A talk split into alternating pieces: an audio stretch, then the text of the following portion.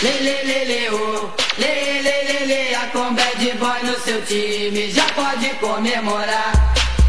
Olá, eu sou o Lucas Max. Eu sou o Rodolfo Silva e esse é o primeiro episódio da série Bad Boys do Futebol. Bad Boys do Futebol. Uma produção Alterna Fute, futebol alternativo pelo mundo. Hoje iremos falar sobre duas figuras emblemáticas do futebol brasileiro. Romário e Edmundo. Os dois têm muitas histórias e vai ser bom demais a gente relembrar. Os famosos bad boys da década de 90 do Brasil marcaram história pelas polêmicas e loucuras. Pois é, é tanta confusão que esses caras aprontaram que a gente vai relembrar aqui, hein? Mas até hoje eles são lembrados com muito carinho pelos torcedores dos times onde passaram, né? Por conta do excelente futebol que apresentavam em campo. Contemporâneos do futebol jogaram lado a lado no Flamengo, gravaram um rap juntos e depois começaram a brigar sem parar no Vasco. Mas antes, vamos falar um pouquinho da carreira dos dois e as confusões em que se envolveram, começando pelo baixinho. Pois é, Lucas, como você falou, o Romário é realmente um baixinho, né? Medindo 1,67m. O jogador começou a sua carreira na base do Vasco e foi para a Europa. Por lá brilhou no PSV, pelo Barcelona, e ele era realmente um jogador completo, um goleador nato que tinha muita velocidade, muita raça, e essa velocidade e raça dele foi fundamental para o Brasil ganhar a Copa de 94. No ano seguinte, né, ele acabou vindo para o Brasil jogar, só que ele veio jogar pelo Flamengo, o maior rival do Vasco, né, Lucas? E por lá já chegou polemizando na apresentação. Ele foi questionado pela, por um jornalista o que ele falaria para a torcida do Vasco, é, o clube que apresentou Romário ao mundo. E ele já chegou polemizando com a seguinte frase: O que eu posso falar para a torcida do Vasco é que quando tiver um Vasco Flamengo, leva a pro Maracanã que vai chorar muito. É, esse sabia jogar pra torcida, hein? E gostava de uma polêmica como poucos. Ele jogou junto com o Edmundo nesse time do Flamengo de 1995, mas o time não rendeu, né? Pois é, Lucas, isso mesmo. Era um time fortíssimo. O Flamengo era conhecido por ter os três melhores atacantes do mundo, né? Sávio, Romário, Edmundo. Só que os últimos dois aí que eu citei tinham um temperamento muito forte e isso atrapalhou demais o time do Flamengo.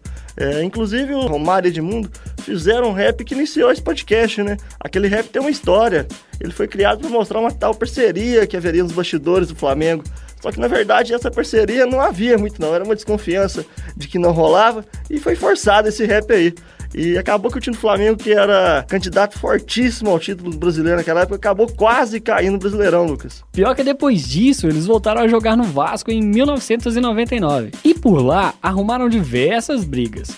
A confusão começou por conta da braçadeira de capitão que passou a ser de Romário, o que não agradou o Edmundo. O Edmundo era o capitão do Vasco na época, era o senhor atacante, né? E veio com um peso de ouro pro Vasco, né? Era ídolo da torcida. E aí o Eurico Miranda resolveu contratar o Romário e com essa contratação ali, hum, Edmundo não gostou não, viu, Lucas? Começou a dar polêmica demais. No início, parecia que iriam formar uma parceria de sucesso, mesmo com as famosas discussões. Com os dois juntos, eles ganharam um amistoso contra o Manchester United, no Maracanã, por 3 a 1 Esse jogo teve dois gols do baixinho e um do animal. Imagina, cara, era a chance do Vasco ganhar tudo, né? Dois baita atacantes que eles tinham lá. Só que não. Com o Romário lá, o Edmundo perdeu muito status. Romário era o queridinho do presidente do clube, Eurico Miranda, e da diretoria do Vasco. Tanto que tomou a faixa de capitão para ele. E o animal não queria voltar a jogar pelo time carioca. Ficou um tempão sem treinar. Depois disso, ele foi convencido pelo Eurico Miranda e acabou voltando a treinar. Chegou a jogar do lado do Romário, mas as confusões não pararam, né, Lucas? Teve o famoso caso do pênalti que o Romário bateu e errou em um jogo contra o Laria, no Campeonato Carioca. E aí veio a famosa confusão, a chamada confusão do reino. Há algo de podre no reino de São Januário. Tudo começou por causa da braçadeira de capitão, que por aqui tem um valor de uma coroa. Edmundo não gostou de saber que Romário seria o novo capitão do Vasco. Estava dentro da minha casa, chegou uma outra pessoa e dormiu na minha cama. Isso é um problema dele, cada um reage do seu jeito. Esse sentimento é triste, realmente. Depois veio o pênalti que Edmundo pediu para bater. Romário foi quem cobrou e perdeu. Você acha ali na, na, cobrança do pênalti você deveria ter cobrado, Edmundo? Não, quem manda é o homem lá, rapaz. Eu só tô treinando. Só eu que tava treinando os pênaltis, mas quem manda é o homem. o homem quer que bata o príncipe, eu não tenho, não tenho culpa. No intervalo você chegou a, a, a se referir ao Romário como príncipe. Se ele é o príncipe, quem é o rei, Edmundo? O Eurico. Na quarta-feira, Romário assumiu a artilharia do estadual com sete gols, um a mais do que Edmundo. E o baixinho descobriu um novo personagem no reino.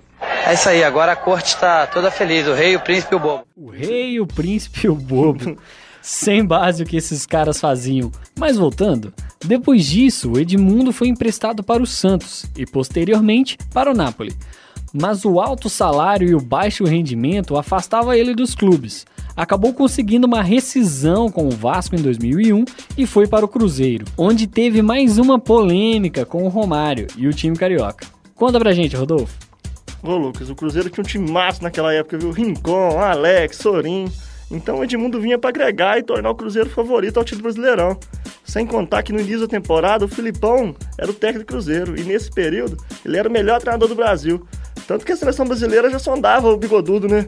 Só que só foi sair do Cruzeiro mesmo depois de muita insistência da seleção e porque acho que era o Emerson Leão na época foi demitido após uma derrota pro Camarões. E acabou que o time do Cruzeiro, sem o Filipão, não rendeu nada, cara. O time começou a perder muitos jogos, quase caiu ali e acabou que teve um jogo contra o Vasco, que a gente tava falando aí agora há pouco. Esse jogo o Edmundo começou no banco. Então ele entrou e teve um pênalti a favor do Cruzeiro. O Cruzeiro já tava tomando três já, o Romário tinha feito três. Então o Edmundo falou: vou bater esse pênalti. Pegou a bola, bateu e errou o pênalti. E aí então o Zezé Perrella, o presidente do Cruzeiro na época, ficou bravo demais e até demitiu o Edmundo por justa causa do Cruzeiro naquele período. Que loucura! E o Edmundo já falou sobre esse pênalti perdido em entrevista. Diz que não foi de propósito, mas displicente, pois estava no banco e ficou chateado com isso. Displicente ou propositalmente, o Edmundo rodou naquele período, né? E o time do Cruzeiro também. Igual eu falei mais cedo, o time quase caiu. E pra quem era favorito ao título, foi um balde de água fria pesado, viu? Demais, demais. Depois disso, os dois jogaram junto ainda no Fluminense, né? Como que foi lá? O Romário e Edmundo jogaram juntos no Fluminense em 2004 mas eles já estavam mais velhos, então eles não estavam mais no auge, né, do, da forma física, de toda a qualidade técnica que possuíam anteriormente.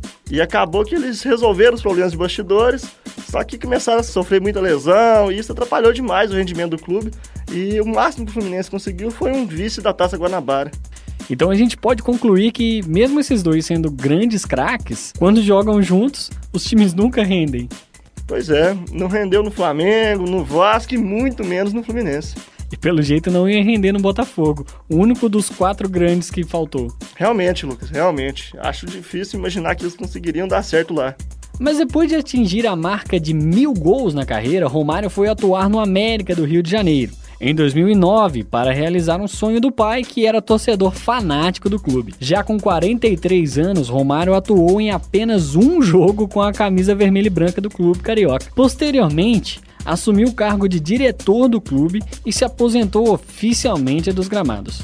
Em 2009, anunciou sua entrada na política, filiando-se ao PSB. Em 2014, elegeu-se a senador pelo Rio de Janeiro e concedeu a polêmica entrevista à revista Placar, onde disse: Achava que a política era um lugar de ladrão e sacanagem. Eu acertei. Por outro lado, o Edmundo aposentou contra o Barcelona do Equador, um adversário que ele mesmo escolheu justamente por ter sido o jogo da maior conquista da história do Vasco.